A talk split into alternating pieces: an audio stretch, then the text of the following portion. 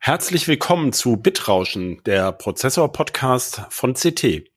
In unserer Folge 2023, Nummer 23, sprechen wir über digitales Vertrauen, also über kryptografische Zertifikatsketten und deren Hakeleien und Probleme. Bis gleich. CT Bitrauschen. Der Prozessor-Podcast vom Computermagazin. Hallo, mein Name ist Christoph Windeck. In dieser Folge vom Bitrauschen spreche ich mit meinem CT-Kollegen Jan Mahn über ein nicht unkompliziertes Thema, das auf den ersten Blick nicht so nah an der Hardware ist, nämlich kryptografische Zertifikatsketten. Das ist eigentlich äh, digitales Vertrauen auch in Hardware, aber meistens in Software. Hallo Jan. Hallo. Ja, erstmal müssen wir, glaube ich, ein bisschen ausholen, ähm, worum es uns hier geht. Wir sind da in einem Gespräch drauf gekommen und äh, ihr habt ja auch beim CT Uplink kürzlich über Blockchain gesprochen. Äh, ich denke, das verlinken wir auch mal. Das passt eigentlich sehr schön zu unserem Gespräch heute, war zufällig jetzt gerade.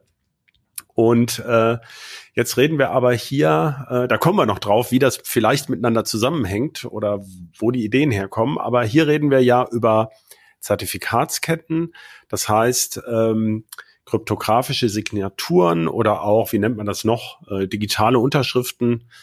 Ähm, die kennt man vom Browser. Also wenn da HTTPS korrekt zustande gekommen ist, dann ähm, ist so ein grünes Häkchen an bei Webseiten, die halt eine, ihre Webseite äh, digital signiert haben und ausliefern. Ähm, das gibt es auch bei, bei allen Zahlungsfunktionen, die man so kennt, bei der Sparkassenbank, bei der Kreditkarte, äh, bei äh, Telefonkarten früher. Also das ist ja auch schon alles älter. Und wir kennen es von den ganzen App Stores und Online Stores für Software. Gilt ja als sicher, wenn ich Software oder vergleichsweise sicher, wenn ich Software installiere aus dem beim iPhone aus dem App Store von Apple oder auf dem Android-Phone aus dem Google Play, dann ist die digital signiert und ich kann davon ausgehen, dass das wirklich die äh, Software ist, die mir da auch angeboten wird und mir keine Manipulation untergeschoben wird. Habe ich das jetzt erstmal richtig gesagt, Jan? Das hast du erstmal so richtig gesagt. Ich finde, das Ganze dahinter ist wahnsinnig faszinierend, weil es äh, auf mathematische Weise funktioniert und es, es funktioniert garantiert, es funktioniert äh, wirklich zu 100 Prozent, kann ich beweisen, dass ich einen Schlüssel besitze, ohne dir den Schlüssel zu zeigen. Das ist eigentlich der, der Kern dieses ganzen äh, Themas. Das heißt, ich habe etwas, was nur ich kenne. Im besten Fall kenne ich es noch nicht mal selber, sondern es ist irgendwo in meinem Computer. Und ich kann trotzdem auf mathematischem Wege beweisen, dass ich nur, die, nur, nur ich diesen Schlüssel habe. Und ähm, das ist genau das Gegenteil von einem Kennwort zum Beispiel. Ein Kennwort ist ein gemeinsames Geheimnis. Wir beide können uns auf ein Kennwort einigen. Dann kennen wir das beide. Und äh, diese Art von Kryptographie funktioniert eben so, dass nur ich den geheimen Teil meines Schlüssels kenne. Und darauf ja, basiert ja. ungefähr die, die halbe IT-Welt heutzutage. Ja, das ist wirklich sehr, sehr verbreitet und äh, es ist ja schon, ist ja auch Viele Algorithmen in diesem Bereich sind ja auch offengelegt, nicht alle, aber doch sehr viele, auf die wir uns stützen. Die wurden ja auch in einem, in einem offenen Wettbewerb quasi gekürt äh, vor vielen Jahren jetzt schon, zum Beispiel AES. Und ähm, es ist schon so oft angegriffen und äh, untersucht worden, dass man eigentlich, würde ich sagen, alle Experten darauf vertrauen, dass es erstmal sicher ist. Wir wollen jetzt nicht von Postquantenkryptographie sprechen. Das interessiert mich in dem, das ist ja ein Thema der Zukunft, wo, wo wir auch schon ähm, viel drüber veröffentlicht haben, wo man nicht weiß, wohin die Reise geht. Ähm, können wir vielleicht ganz am Ende, wenn wir noch viel Zeit haben, noch mal einen Blick drauf werfen. Aber im Moment gilt es als sicher. Ähm, wenn wirklich der Schlüssel von von äh, oder die diese wir eine A-B-Beziehung haben, da kann man sich das auch leicht vorstellen. Also du hast ein, ähm, eine Nachricht an mich signiert mit, mit meinem öffentlichen äh, Teil, mit dem öffentlichen Teil meines Schlüssels und dann kann nur ich sie entschlüsseln. Äh, da kannst du also sicher sein, dass wirklich nur ich die Nachricht bekommen habe. Aber ich kann zum Beispiel, wenn du etwas signiert hättest, eine, eine ähm, Software, die du mir schickst und ich kenne deinen äh, öffentlichen Schlüssel, dann könnte ich eben auch nachprüfen, dass wirklich nur das du das gewesen sein kannst. Solange du den Schlüssel wirklich geheim gehalten hast. Ne? Das ist ja der, der, der, der, der Knackpunkt an der ganzen Geschichte.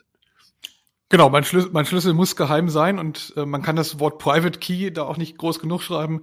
Äh, es gibt auch mal irgendwie Fehler, dass versehentlich Leute den, den Private Key irgendwie veröffentlicht haben. Das ist alles schon passiert natürlich, ist sogar schon in Firmen passiert. Ähm, das Ganze basiert darauf, dass dieser Schlüssel eben geheim ist. Und solange es in Software passiert, da kommen wir gleich auch noch drauf, solange es in Software passiert, kann der mir mal rausrutschen. Wenn es in Hardware passiert, gibt es eine hohe Wahrscheinlichkeit, dass mir der gar nicht rausrutschen kann, weil ich ihn selber nie gesehen habe. Ja, da hast du jetzt einen Hardware-Aspekt angesprochen, der auch interessant ist, über die Hardware-Sicherheitsmodule sozusagen.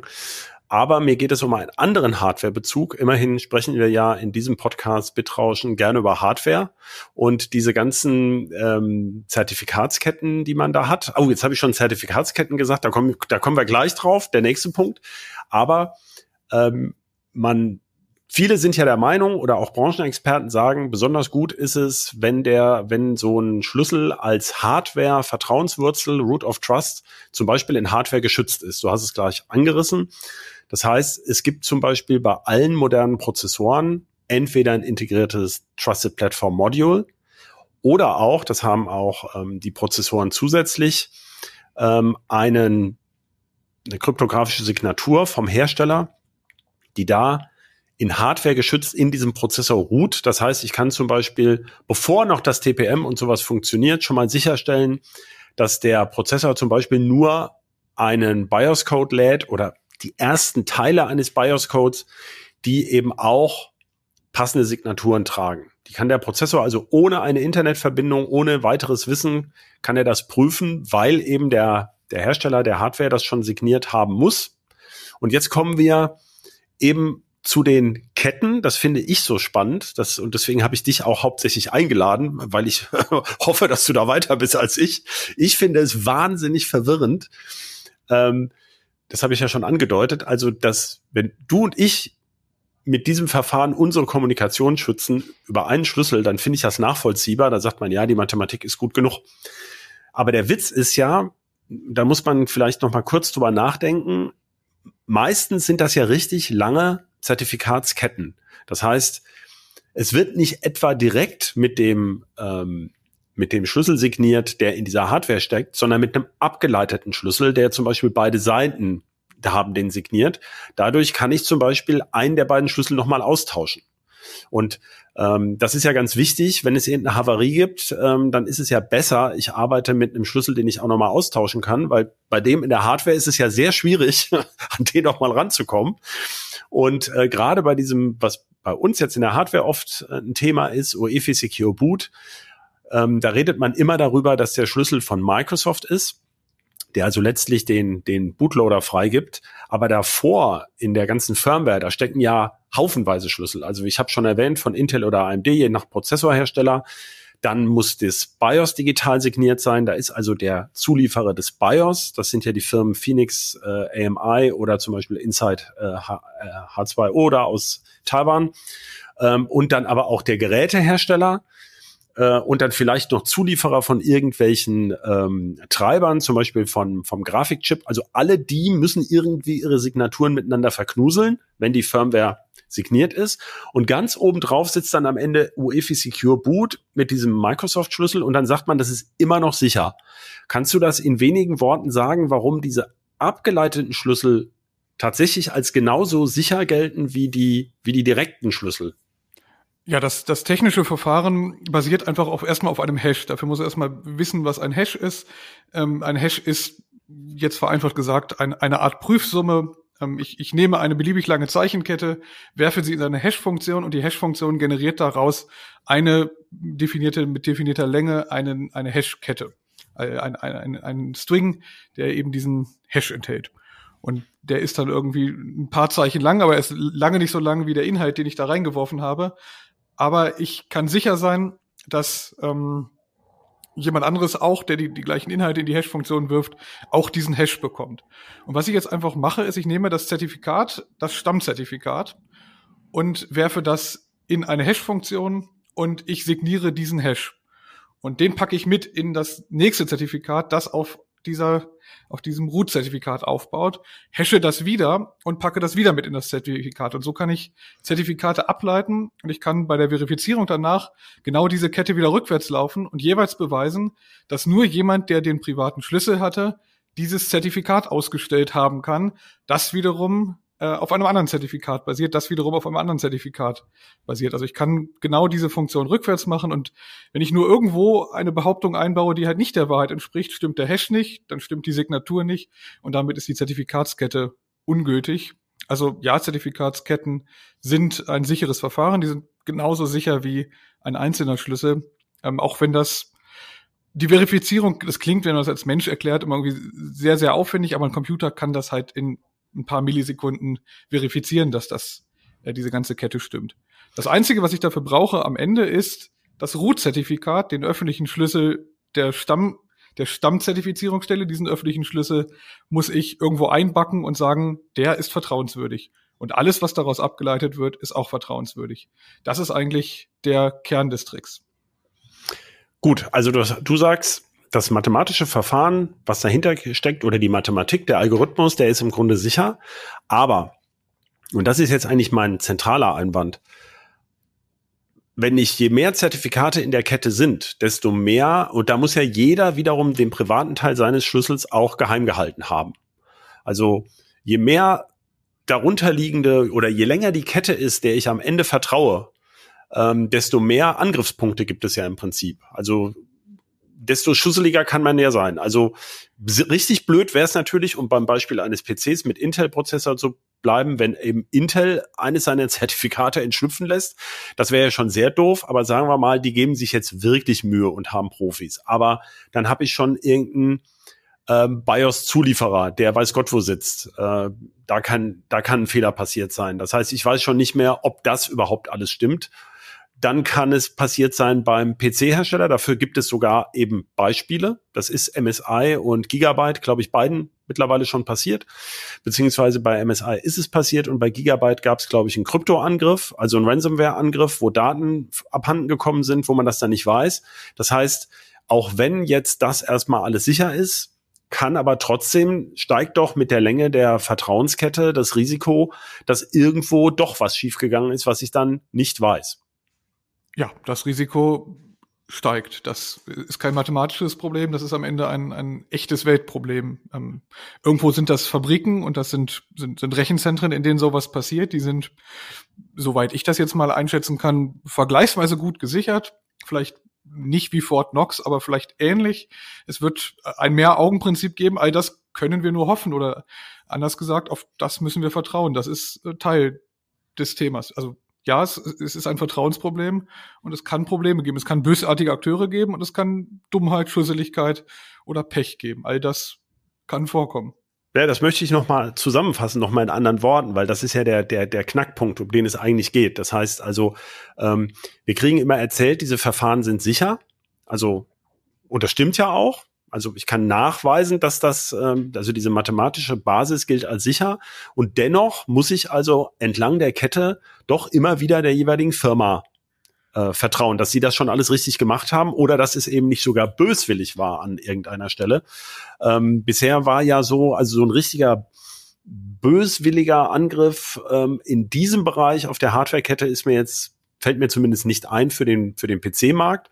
Aber ähm, das ist natürlich im Prinzip denkbar, dass irgendwo einer einen einschleust, äh, der ähm, ins Innere vordringt äh, und auch Schlüsselgewalt hat. Äh, das heißt, das kann ich natürlich durch dieses Verfahren nicht ausschließen. Ne? Das kann ich technisch niemals ausschließen, nein. Ähm, am Ende endet das, endet die Technik ja irgendwo und dann fängt die echte Welt an und die ist dann doch fieser, als man das irgendwie auf dem Papier belegen könnte, ja. Ja.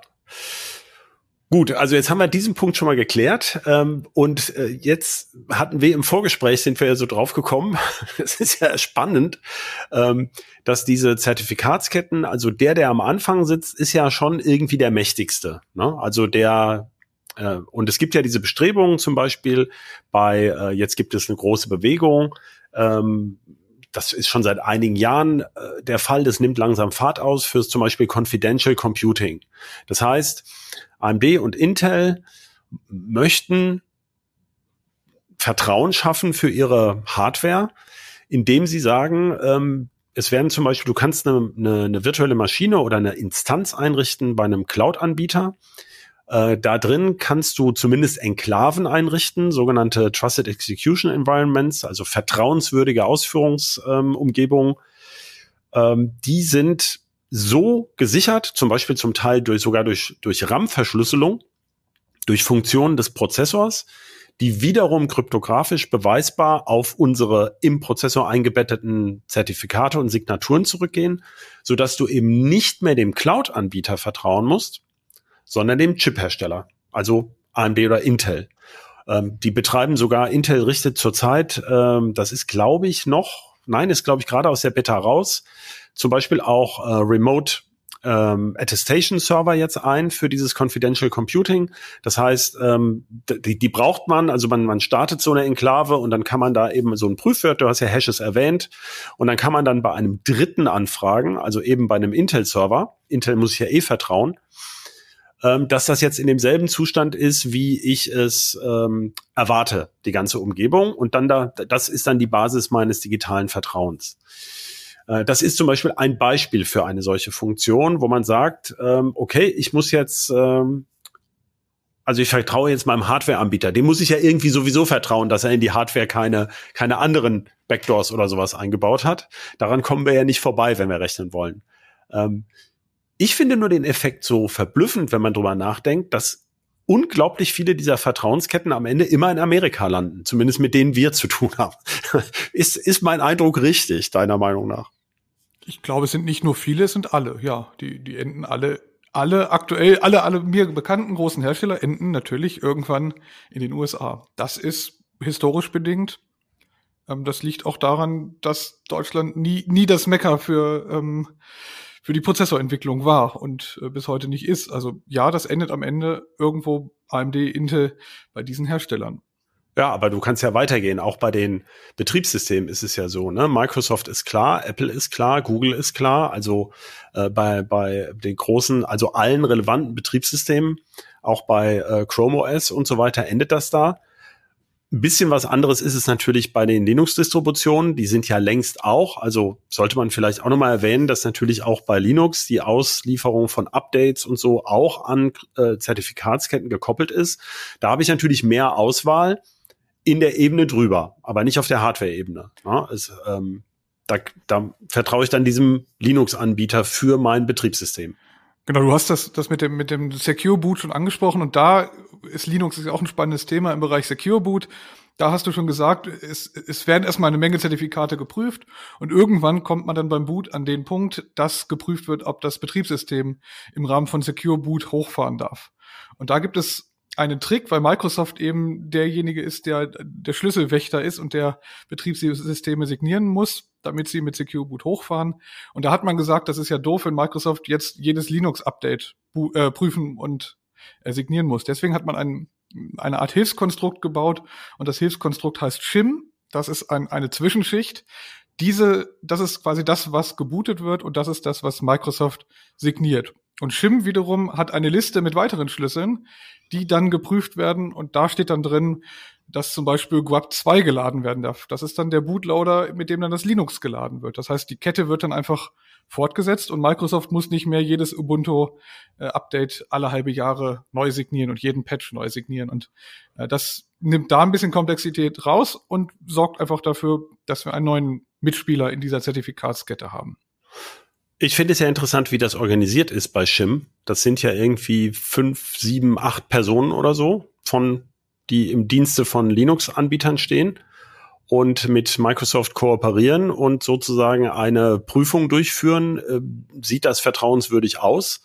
Und das dann Linux, Microsoft zur Signatur empfehlen. Das ist aber ja kein richtig gewähltes oder öffentliches Gremium, sondern ähm, da benennen einfach die Linux-Distributoren jemanden, den sie für vertrauenswürdig halten. Also da könnte ja der chinesische Geheimdienst auch äh, einen sozusagen erpressen und sagen, du signierst mir jetzt, du sorgst dafür, dass das signiert wird. Also das wird alles öffentlich dokumentiert. Ich glaube, bei, bei GitHub oder sowas sind die.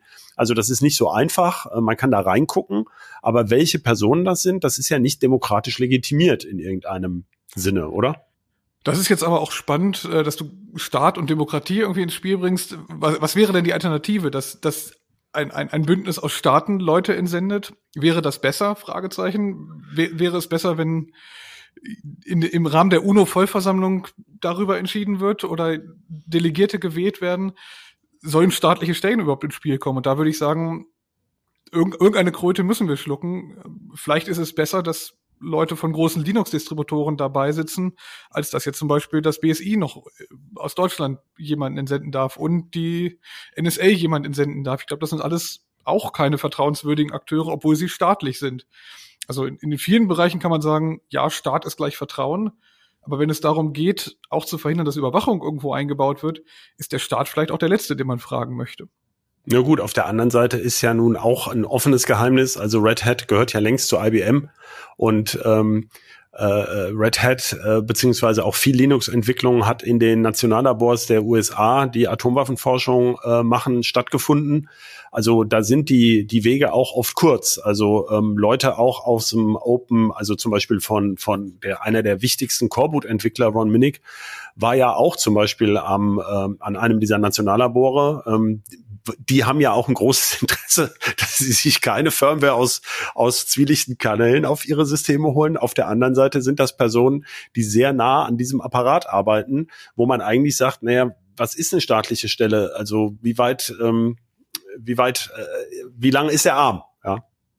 Ich glaube, dann, dann ist wirklich Öffentlichkeit das, was hilft, weil ähm, da braucht man, braucht man eine kritische Öffentlichkeit und da kann ich schlecht beurteilen, wie viele Experten, die wirklich unabhängig sind, da nochmal parallel drauf gucken. Ich würde mal vermuten, weil das Interesse wirklich verdammt groß ist, ähm, wird es außer diesen acht noch Leute geben, die die Entscheidung der acht von außen überprüfen.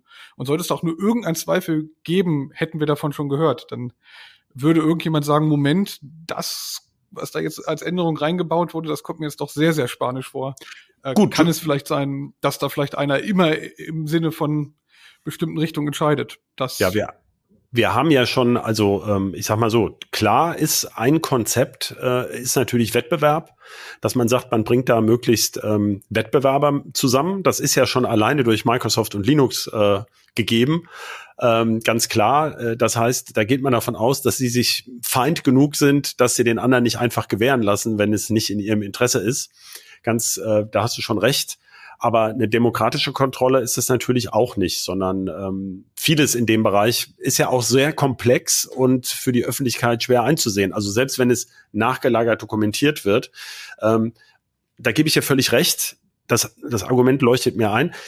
Ich wollte noch einen Punkt dazugeben. Wir haben, hatten ja den Fall von diesem ähm, Hardware-Zufallszahlengenerator, äh, AdiRand, damals bei ähm, in den Intel-Prozessoren, wo dann Jahre später herauskam, die haben also ein Verfahren mit umgesetzt, was das ähm, äh, NIST, also das National Institute of Standards der USA, äh, auch in einem durchaus offenen Prozess ähm, spezifiziert hat, wo aber später herauskam, dass dann eben der ein oder andere Algorithmus doch geschwächt war.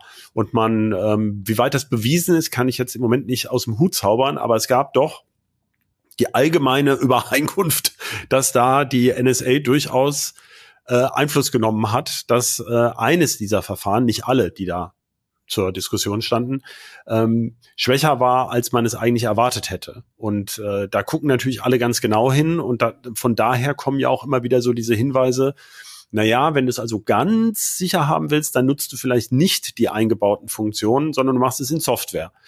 Ähm, wo du den Code kontrollieren kannst. Äh, stimmst du mir dazu oder siehst du das auch so oder hast du da genauere Erkenntnisse zu diesem, zu dieser damaligen Addy-Rand-Schwäche? Ich erinnere mich, dass es die mal gab. Ich ähm, weiß, dass es öfter mal den Fall gibt, dass man mit ganz, ganz wenig kleinen Handgriffen, die man im Code oder in dem, in dem Code, der dann später in irgendwie Hardware eingebacken wird, gar nicht so auf den ersten Blick sieht, dass man da mit ein paar guten Tricks es schaffen kann, zum Beispiel alles mal um den Faktor 10 zu schwächen, alleine, weil man eine, eine dumme Eselei in den Zufallszahlengenerator ein. Also gerade Zufallszahlen sind eben das, auf dem vieles basiert. Wenn Schlüssel generiert wird, werden Zufallszahlen generiert. Und wenn ich da einen vermeintlich dummen Fehler einbaue, der aber ganz bewusst ist, ganz bewusst gesetzt ist, dann kann ich es schaffen, dass alles, was man sich so mathematisch ausgerechnet hat, äh, wie schwierig es ist, etwas zu knacken, dann mal um den Faktor 10 oder 100 äh, einfach einfacher wird, weil ich weil, weil irgendwo der Zufall gar nicht so zufällig ist, sondern ähm, weil es dann Zusammenhang gibt. Das kann ich, glaube ich, ganz gut verstecken im Code. Und das ist eine Aufgabe von, ich hoffe, einer großen Community aus, aus Forschern, die äh, auf sowas ein Auge hat. Und gerade diese Zufall, mittlerweile ist aber auch ein Bewusstsein für da, äh, dass es diese Art von Schwächung immer wieder gibt. Es gibt ja auch Audits solcher Funktionen. Das ist ja nicht so, dass diese Funktionen einfach reingebaut werden und dann nutzt man die total naiv, sondern ähm, das setzen ja auch Leute ein, wie zum Beispiel das Militär, die ähm, sehr darauf angewiesen sind, dass sie wirklich funktionieren. Und da gibt es ja durchaus Audits, also zum Beispiel diese Sicherheitschips, da gibt es ja wir hatten ja mal eine Reportage auch über den äh, über TÜV IT zum Beispiel, die also mit allen möglichen Mitteln gucken, tut der Chip das, was der Hersteller behauptet, dass er tun soll? Und ähm, ganz so ist es ja nicht. Aber du hast ja schon gesagt, ähm, kleine Veränderungen können gerade bei diesen Algorithmen fatale Folgen haben. Und sagen wir mal, ich möchte noch kurz den Aspekt reinbringen, oder ich hatte es ja schon angerissen, man muss natürlich sowieso dem Hardwarehersteller vertrauen. Also wenn wir heute 57 Milliarden Transistoren äh, in so einem Chip haben, äh, und äh, selbst wenn das meiste ähm, äh, Cache ist, äh, sind es eine, eine verdammt viele. Äh, und die Rechenfunktionen müssen korrekt rechnen. Es gibt ja auch die skurrilsten Angriffe über kurze Variationen der Betriebsspannung vom Prozessor und sowas. Ähm, das heißt, äh, das kann man sowieso nicht mehr in endlicher Zeit kontrollieren, ob das alles wirklich so, äh, ob es da eine absichtliche Manipulation gibt. Wir hatten ja letztens einen Artikel dazu von, von unserem Kollegen Arne, ähm, wo Wissenschaftler versucht haben, äh, Manipulationen auf einem Chip zu finden mit, mit einem Elektronenmikroskop sozusagen, den eine andere Forschungsgruppe absichtlich eingebaut hat. Und da hat sich halt gezeigt, ja, das geht im Prinzip, geht erstaunlich gut, aber eben nicht für heutige Fertigungstechnik, über die wir heute einsetzen, sondern für viel gröbere, etwas ältere Verfahren. Da, da geht das eben noch. Ähm, das heißt also, es hat schon eine gewisse Logik, dem Hardwarehersteller, Hardwarehersteller oder dem Betriebssystemhersteller zu vertrauen, aber die sitzen eben alle in den USA. Also daran können wir im Moment nichts ändern. Ne? Daran können wir nichts ändern. Alles oder wenn wir, wir könnten das natürlich irgendwie auf europäischer Ebene per Gesetz ändern und sagen, wir, es muss ein Gesetz her, dass das so nicht mehr weitergeht, dass wenn etwas nach Deutschland oder nach in die EU importiert wird, dass dann da auch ein europäischer Schlüssel drin sein muss. Das könnte die Politik ja leicht erreichen. Dann würden hier keine Prozessoren mehr reinkommen, äh, bei denen es nicht auch einen europäischen Schlüssel gibt. Aber dann ist die Frage, wer ist denn der Schlüsselmeister für die europäischen Schlüssel?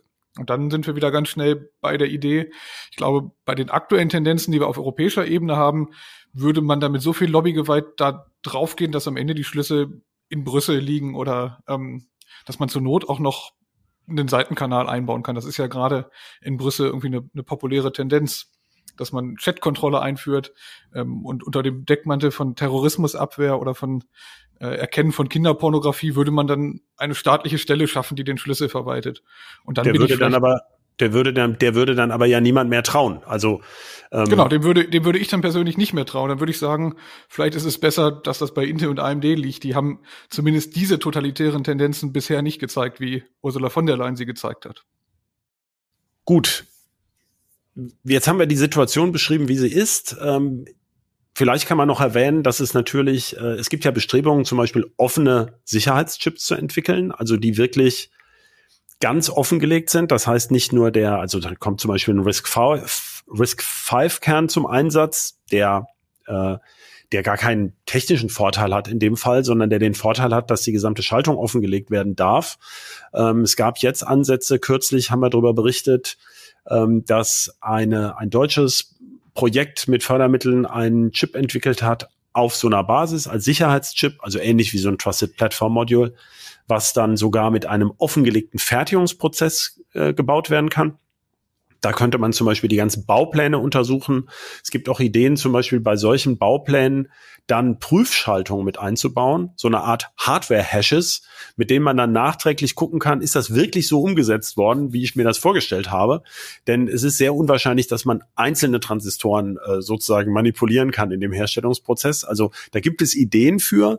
Das wäre ja dann der Vorteil, okay, ich hätte also zumindest eine zusätzliche Hardware-Instanz, wo ich dann meine Zertifikate reinbringen kann. Aber ich müsste ja immer noch in der, in der Fab vor Ort äh, sozusagen, der muss sich ja immer noch vertrauen, dass da nicht einer zum Beispiel heimlich einen zweiten Hash irgendwie reingeschrieben hat oder sowas oder ähm, also irgendwo muss ja die eine erste Signatur erstmal erfolgen. Du hast es ganz vorhin erwähnt. Also ich muss ja davon ausgehen, dass der öffentliche Schlüssel, den ich bekomme, um den geheimen eben prüfen zu können, also dass der wirklich der korrekte ist, äh, dem muss ich ja auch vertrauen. Also auch da sind ja Manipulationsmöglichkeiten denkbar, die aber nichts mit dem Algorithmus wiederum zu tun haben. Ich würde gerne noch mal darauf kommen, jetzt also wir haben uns jetzt pragmatisch darauf geeinigt, wir vertrauen jetzt einfach den Amerikanern, weil wir es selber nicht hinkriegen. Äh, da kann ich nur noch aus meiner Erfahrung sagen, ich bin überrascht, dass man immer wieder in relativ vielen BIOS-Varianten eigentlich auch Schlüssel zum Beispiel von SUSE Linux oder ähm, findet oder von Canonical. Also die haben durchaus auch UEFI Secure Boot Schlüssel, die unabhängig von ähm, Microsoft funktionieren könnten. Dazu müsste ich aber das Secure Boot Verfahren auf Custom umstellen und das schaffen halt viele Leute nicht, beziehungsweise die, der Markt ist halt so klein. Ähm, also Linux Desktop hat ja zwei drei Prozent Anteil, wenn es hochkommt. Das heißt, das ist eher für bestimmte Servereinsätze oder sowas da. Also es gäbe Alternativen, es aber gäbe sogar die Alternative, einen eigenen, einen eigenen äh, Schlüssel, also ein eigenes Stammzertifikat reinzuladen. Auch das ist ja in, in, in einigen wohl vorgesehen. Aber es ist alles nichts, was jetzt jeder Laie hinkriegt. Und von daher ist dieser Microsoft-Schlüssel eben der kleinste gemeinsame Nenner in, in dem Bereich. Man könnte auch sagen, ich vertraue diesem Microsoft-Schlüssel nicht mehr und besorge mir ein Board, in dem ich meinen eigenen, meine eigene Kette installieren kann. Vollkommen klar, nur dann vertraust du ab dieser Ebene, also auf der Ebene des Betriebssystems und des Bootloaders, hast du dann das abgedichtet. Ähm, aber du musst ja trotzdem dann der Firmware, daran kannst du ja nichts ändern. Also ähm, auch, ne, also viele denken ja auch Core Boot sei dann frei von Firmware oder die Man Management, Intel Management Engine sei dann sicher abgeschaltet. Das ist meiner Meinung nach, ich kann das nicht beweisen, ist das ein, ähm, ein Irrglaube, also zumindest so pauschal. Denn ähm, da sie eben nicht dokumentiert ist, ähm, weiß man halt nicht, welche Teile laufen. Also man kann den Funktionsumfang der Intel Management Engine, die im, im äh, über Firmware-Funktionen eben läuft, schon bevor das Betriebssystem startet, da kann man viel abschalten. Man kann da einfach Code entnehmen und das läuft immer noch. Ähm, aber beweisen, dass sie nicht läuft, das ist eben nicht möglich. Und äh, insofern bin ich da skeptisch. Mein, eines meiner Lieblingsbeispiele ist ja immer die, ähm, es gibt, glaube ich, viele Menschen, ich weiß das gar nicht so genau, diese ganze Custom-ROM-Szene für die Android-Handys, die hat sich ja ein bisschen totgelaufen auch, das gibt's ja nicht mehr so viel, ähm, die dann glauben, dass sie mit so einem Custom-ROM eine offene Alternative drauf haben. Ich weise immer darauf hin, dass die IMEI des Gerätes äh, nachher noch dieselbe ist also, und ähm, irgendwo ist also ein Code-Rest, den man nicht weggepatcht hat, aus gutem Grund, sonst könnte man ja auch im Mobilfunknetz Netz nicht mehr telefonieren. Aber ähm, so ganz Open Source ist das dann eben auch nicht. Das heißt, so richtig, wie soll man sagen, komplett softwarefreie Hardware gibt es nicht mehr oder firmwarefreie Hardware. Die, die existiert heutzutage eigentlich nicht mehr. Also irgendwo müsste es ja auch praktikabel sein. Ne? Also eine, ein europäisches Zertifikat würde ja auch nicht in Taiwan den Chiphersteller signieren, vermutlich. Genau, die, das, das Praktikabilität ist irgendwie das, was, was man mal ansprechen muss. Auch bei deinen Ideen, man, man baut jetzt Risk 5 und man baut Prüfschaltung ein und so. Mein persönlicher Tag hat 24 Stunden und irgendwann, irgendwann schlafe ich davon auch noch. Ähm, ich glaube, es ist praktikabel, irgendjemandem zu vertrauen, anstatt zu sagen, ich, ich mache mir jetzt den Aufwand und prüfe alles. Es geht nicht. Das werde ich in endlicher Zeit nicht hinkriegen. Da bräuchte man noch drei Studiengänge und eine Menge Zeit, um zu beweisen, dass dieser eine Prozessor äh, vielleicht, vielleicht arm an, an Hintertüren oder an Problemen ist. Bevor ich das bewiesen habe, ist der Prozessor aber so alt, dass ich den gar nicht mehr nutzen möchte. Ich glaube, das, das ist unmöglich.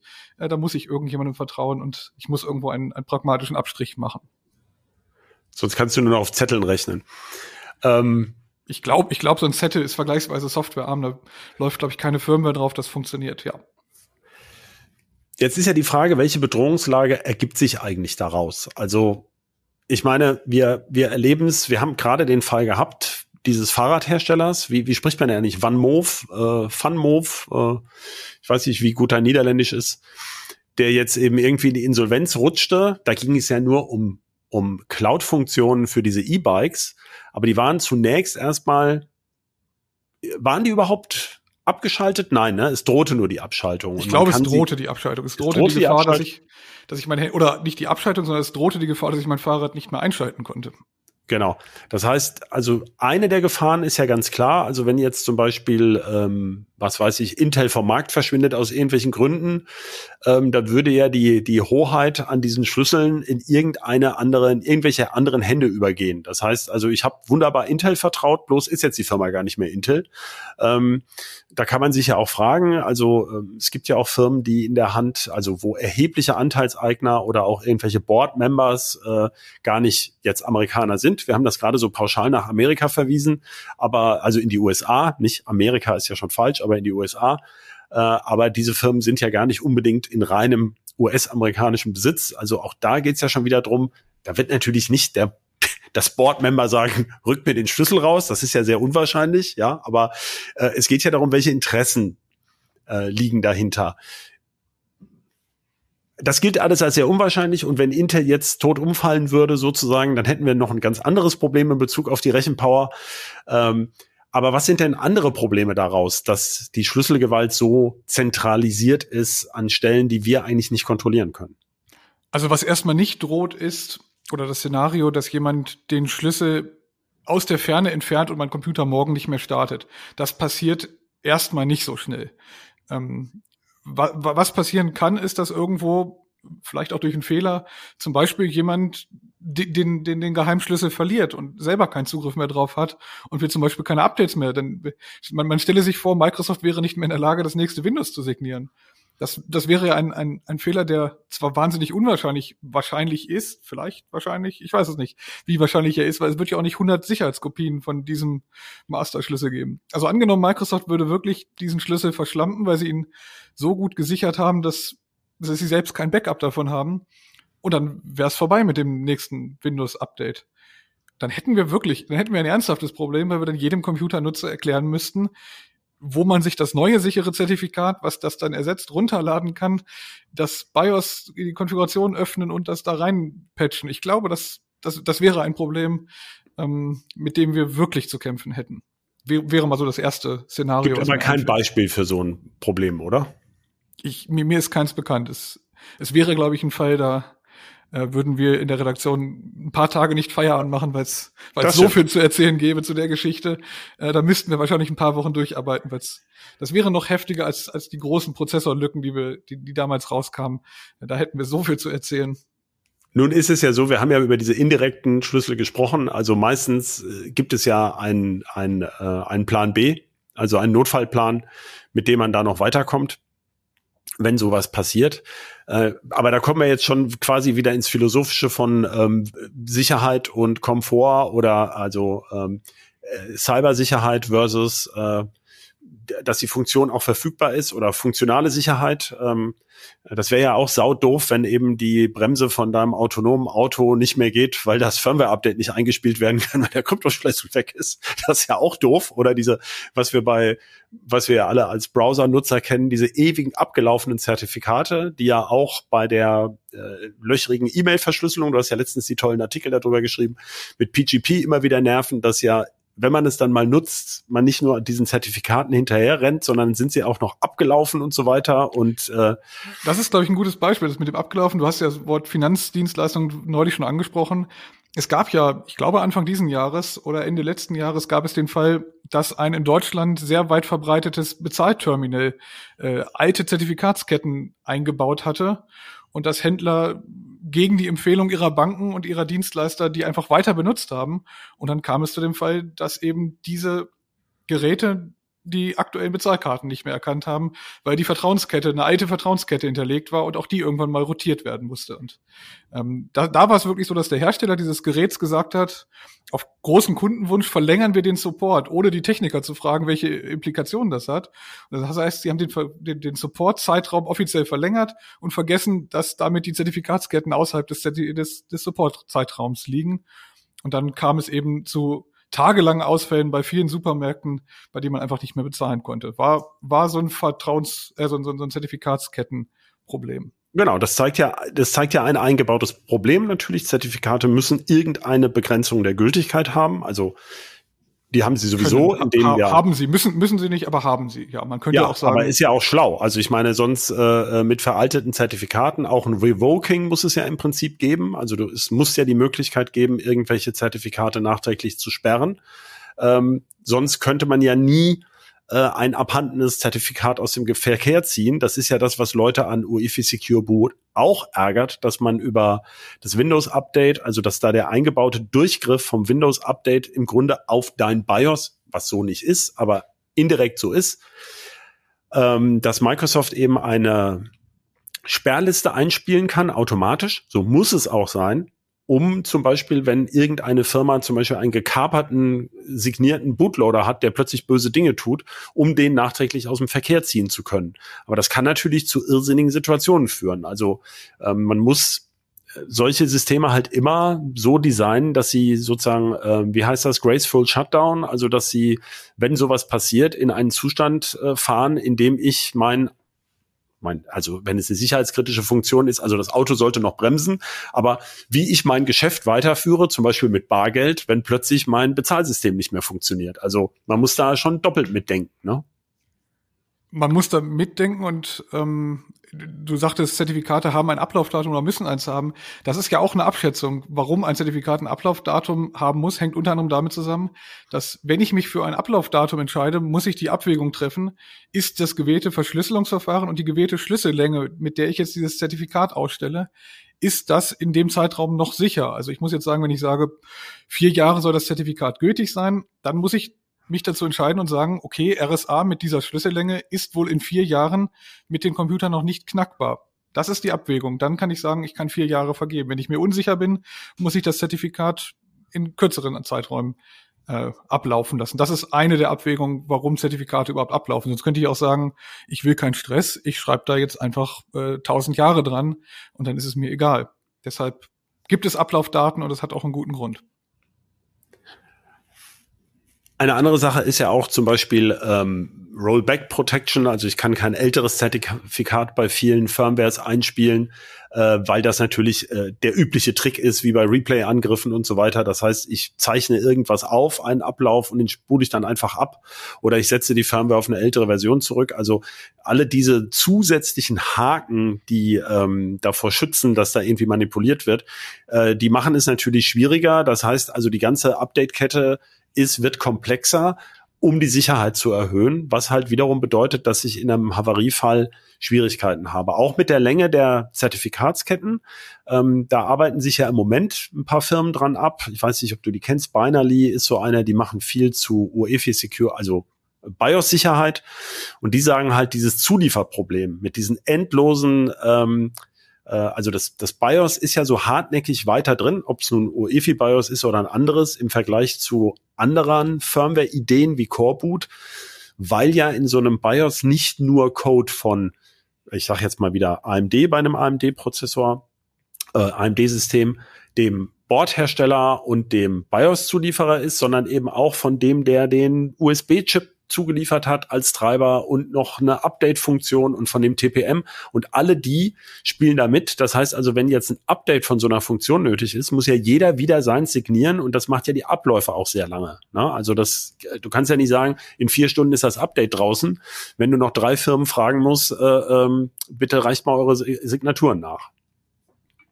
Ja, ich glaube, da, da machen wir uns keine Vorstellung. Da, da sind, waren wir ja selber auch noch nie dabei, wie das in solchen, wie das organisatorisch gelöst ist, weil die müssen ja untereinander auch noch sicherstellen, dass da keiner betrügt und sich da irgendwie dazwischen mogelt. Also mit E-Mails von A nach B sind und sagen, hier, ich habe ein neues Update, äh, das, das sollte so hoffentlich auch nicht so sein. Das hoffen wir jedenfalls alle, ja. Wir hoffen das alle. Äh, wir waren alle noch nie dabei, genau. Ja, das werden die auch der Presse nur ganz klar nicht auf die Nase binden, wie sie es machen.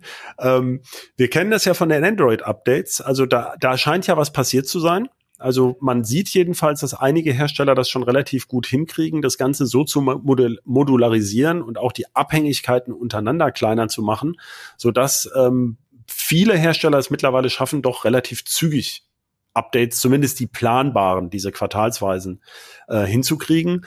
Da scheint es jedenfalls bei den Firmen, die mitdenken wollen und da auch bereit sind zu investieren, auch durch Druck von außen. Die EU verlangt ja jetzt demnächst auch längere äh, Software-Pflegezyklen ähm, und sowas, also sich Gedanken zu machen, wie man diese Prozesse verbessern kann, trotz der enormen Komplexität dieser Geräte, in denen ja Chips von ganz vielen Herstellern stecken. Also sagen wir mal so, ich würde das jetzt gerne abschließen, diesen Bereich, und sagen, so ist die aktuelle Situation. Die haben wir jetzt ausführlich beschrieben. Du musst irgendjemandem vertrauen, sonst kannst du den Chip nur aus Transistoren selber löten und dann, damit kommst du nicht mehr hin. Jetzt gibt es ja, was wären denn realistische Alternativen? Also wir haben, oder welche Ansätze gibt es überhaupt? Also wir glauben beide nicht, dass es in der EU in, in absehbarer Zeit irgendein Gremium aus Freiwilligen gibt, äh, denen alle vertrauen und die jetzt also äh, uns neue Wurzelzertifikate bereitstellen. Ähm, was gibt's für andere Ideen? Tja, wahrscheinlich muss man an dieser Stelle jetzt das Wort Blockchain benutzen.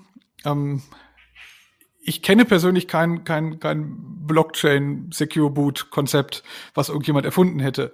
Ähm, ich bin mir ganz sicher, dass irgendjemand über sowas schon mal nachgedacht hat. Wir sind garantiert nicht die Ersten, die sich das überlegt haben.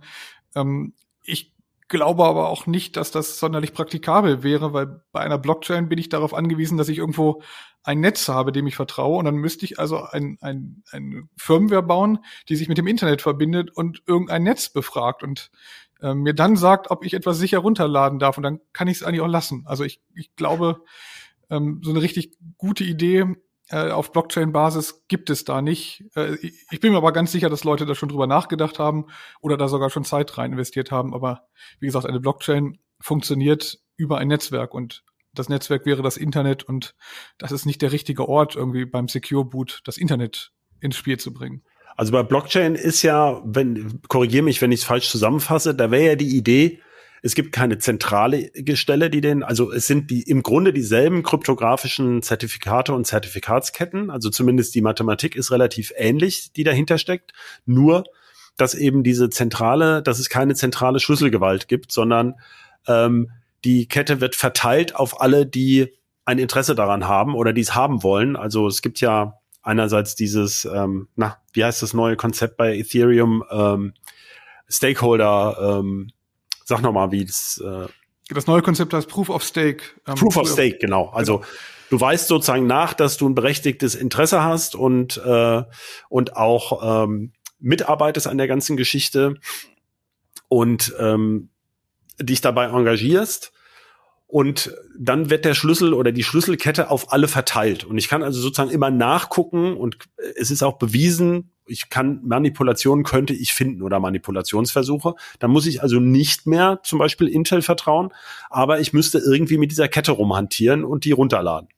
Also ich kann es mir, mir fehlt es an Kreativität, mir vorzustellen, wie das ginge. Ich hätte, ich hätte dann diese, diese Kette und irgendjemand, also jeder Teilnehmer am Netz, werden ja alle gleichberechtigt, könnte dann also zum Beispiel sagen, ich hätte hier ein neues Betriebssystem, äh, das ich jetzt hochfahren möchte.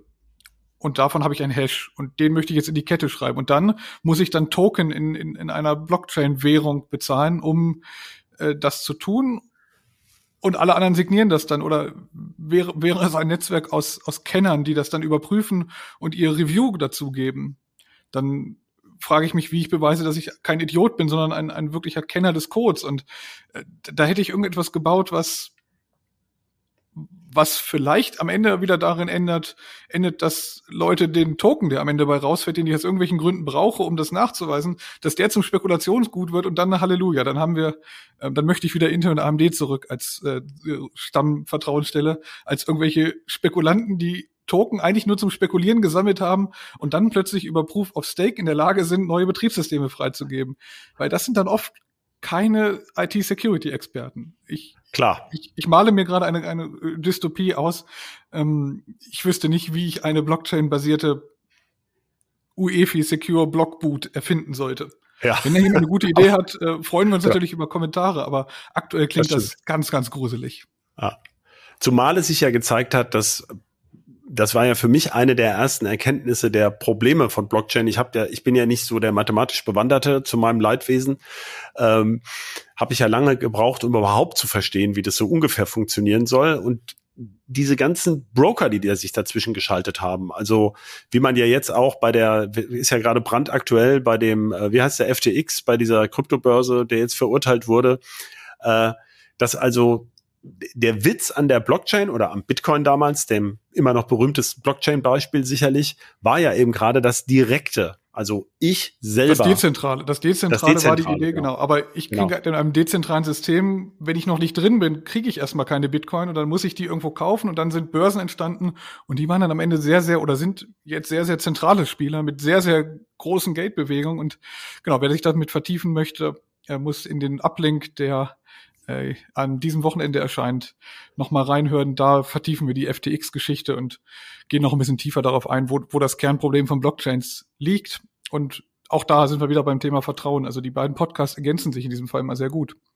Vielleicht könnte man auch noch mal einen anderen Blick drauf werfen. Eine, also wenn man mal noch einen ganzen Schritt zurücktritt, ist es ja so, dass ich sag mal 95, 98 Prozent der Nutzer der PC-Technik, also von oder IT, die wir so kennen, ähm, von Computern, von Tablets, von Smartphones insbesondere, die wollen sich ja mit der Technik nicht auseinandersetzen und sind keine technischen Experten, die jetzt in die Kryptographie eintauchen wollen, sondern die wollen das einfach nur sicher benutzen. Und sie kaufen ja sowieso die Hardware und das Betriebssystem oder bezahlen Lizenzen dafür von bestimmten Abnehmern, äh, Anbietern. Das heißt, ähm, die ganze Idee dieser, dieser ähm, Vertrauensketten hat ja auch schon mal in dieser Logik eine passende Logik, dass wenigstens klar ist, von wem dieser Dienst kommt. Das ist nachweisbar.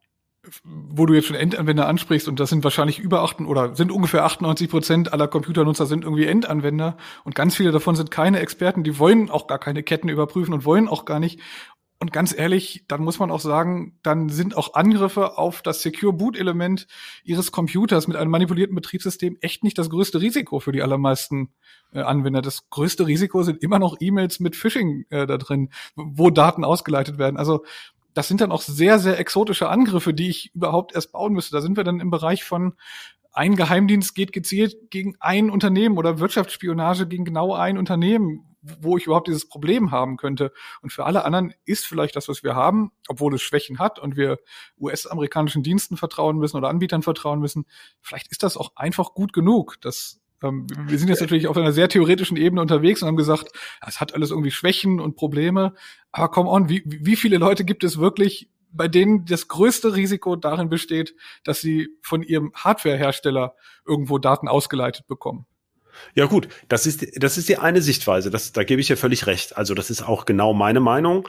Aber mir ging es ja eher um Vertrauenswürdigkeit. Also um wirkliche Alternativen, wenn jetzt zum Beispiel Dinge passieren, dass eben Daten verkauft werden, auch noch ähm, wirklich auch Nutzungsdaten, ähm, Apple behauptet Leute, ja zum Beispiel. Die meisten Leute nutzen Windows und, und, und Windows äh, nutzt oder wertet Nutzungsdaten aus, sogar sehr detailliert. Ich kann sogar in Windows sehen, welche Daten an Microsoft geschickt werden. Ähm, da gibt's gibt's mittlerweile eine App, die Windows selber integriert hat. Da sehe ich, was alles geschickt wird und da wird werden zum Beispiel die Nutzungsdaten geschickt, hat folgende App geöffnet und die Fenstergröße war so groß und hat dann 37 Mal geklickt. Also das passiert aktuell schon und da ist, glaube ich, nicht das Risiko, dass Intel irgendwie den Schlüssel verschlammt hat und das jemand anderes ausgeleitet hat. Okay. Gut. Und also, zur, Not, zur Not kann ich Leuten einfacher einen Hardware-Keylogger unterschieben, als vielleicht äh, irgendwie ihren, ihren Secure Boot anzugreifen. Das stimmt. Also es geht ja auch bei dieser Diskussion immer um die Abschätzung, wie vertrauenswürdig ist mein Computer. Man muss halt wissen, was man da tut, vollkommen klar. Das heißt, man kann da nicht äh, äh davon ausgehen, ähm, dass das, also das sollte man als Laie natürlich sowieso nicht von ausgehen, dass man selber die Fähigkeit hat, Daten so sicher auf seinem Computer zu speichern, dass da kein anderer drankommt. Also das ist, das äh, zeigt sich ja immer wieder, dass äh, die Firmen werden ja angegriffen, trotz aller Sicherheitsmaßnahmen. Und es sind ja oft nur ganz kleine Fehler. Also es gibt natürlich auch idiotische Fehler, das möchte ich, will ich jetzt nicht falsch darstellen. Aber es gibt natürlich auch äh, kleine Fehler, vermeintlich kleine Fehler, die dann zu, zu riesigen Einfallstoren werden. Also sich äh, per super sicherer Spezialverschlüsselungssoftware seine Daten zu schützen, ist, glaube ich, für die allermeisten Leute eine Illusion. Also ähm, dazu ist das viel zu fehlerträchtig. Ne? Und auch Confidential Computing und so, das sind ja auch Themen für, für einen sehr kleinen Teilnehmerkreis. In der Regel sind das Firmen, die auf der einen Seite in der Cloud und dann arbeiten und dann aus zum Beispiel regulatorischen Gründen dem Cloud-Anbieter nicht vertrauen wollen oder dürfen. Das sind auch, ist auch eine spitze Zielgruppe. Es gibt eine Zielgruppe, aber das ist halt nicht, nicht das, was am häufigsten passiert. Ja, und ich denke auch bei all diesen Verfahren muss man ja auch immer sehen, mit was vergleiche ich es. Ne? Also mit einer mit einer Arztpraxis, in die man ja auch einbrechen kann und einfach die äh, Diagnosen aus dem äh, aus dem äh, na, aus der Dateiablage, nein, also aus dem, aus dem physischen äh, Schrank klauen kann.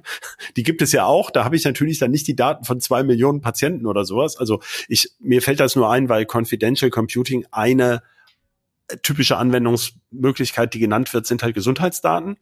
Und ähm, das ist ja immer das Problem. Also äh, bei diesen Systemen, über die wir hier reden, geht es halt darum, dass man bei einem Einbruch oder bei einem Leck halt immer riesige Mengen an Daten hat und nicht bloß eben von einer begrenzten Nutzergruppe, wo man sagt, na gut, für die ist das natürlich genauso blöd, äh, aber es sind eben, es ist immerhin noch eine beherrschbare Menge an, an Personen, die betroffen ist.